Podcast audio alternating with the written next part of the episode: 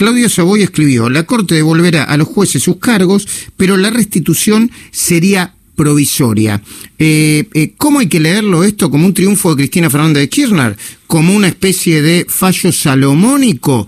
Eh, ¿Como algo que podría beneficiar a los jueces en el caso de que se tarde demasiado tiempo luego de restituirlos en sus cargos, en reemplazarlos por otros jueces concursados, concursos del que van a participar ellos mismos. Claudio, buen día, ¿cómo va? Buen día, Luis, ¿cómo estás? Muy bien. Bien, lleno de preguntas estoy, como, como te das cuenta.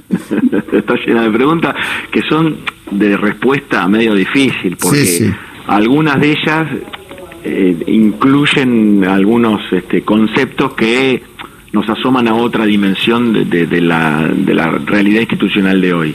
¿Qué es lo que pasa? Uno supone que con este fallo que está casi listo, solamente tenía que incorporar a la jueza Hayton que, que iba a sumarse o que piensa sumarse a esta mayoría de los jueces Lorenzetti, Rosati y Maqueda, pero tiene que decir diametralmente lo opuesto que dijo hace dos años. Entonces iba a ver de qué manera saltaba con una pértiga de un extremo al otro.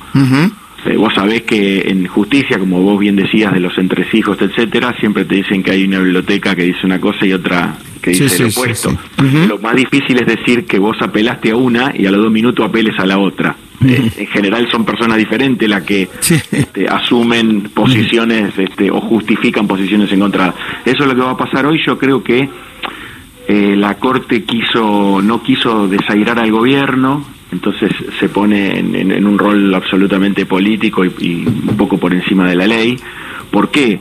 Porque las acordadas del año 2018, en las que se había convalidado el, el traslado de Bruglia concretamente y de los casos como él, como por ejemplo Bertus y Castelli, que son los otros dos que están hoy este, por ser sentenciados, no había puesto condiciones. Entonces, si vos le pones condiciones a ellos, no desde acá en adelante, cosa que también sería lógico, eh, retrospectivas, y bueno, todo puede hacerse y deshacerse. Mm. Si la resolución del Consejo de la Magistratura, que fue aprobada y fue eh, cumplida, que los trasladó a ellos tres y a otros jueces más, ahora el mismo Consejo decir, bueno, no, pero la voy a deshacer, estos tipos vuelven bueno, todo puede escribirse y borrarse en el agua. Mm. Eso es el, para mí el tema más grave. Después pasás al, al, caso específico de ellos tres. Vos me decías, es un triunfo de Cristina Kirchner. Y sí, y sí.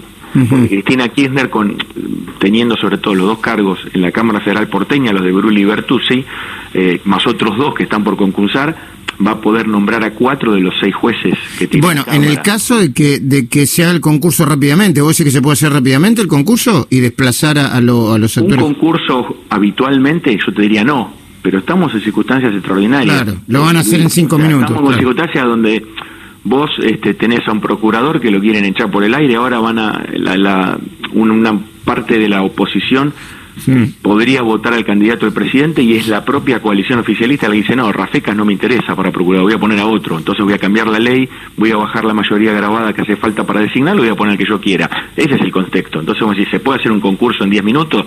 No sería mi respuesta, pero la verdad que ahora digamos, la Corte abrió la caja de Pandora también. Claro que sí. Eh, vamos a seguir atentamente todos estos temas, Claudio. Te agradezco mucho, quería tener tu voz para, para que nos ayudes a pensar un poco. Muchísimas gracias. ¿eh? Lucito, un abrazo, chao.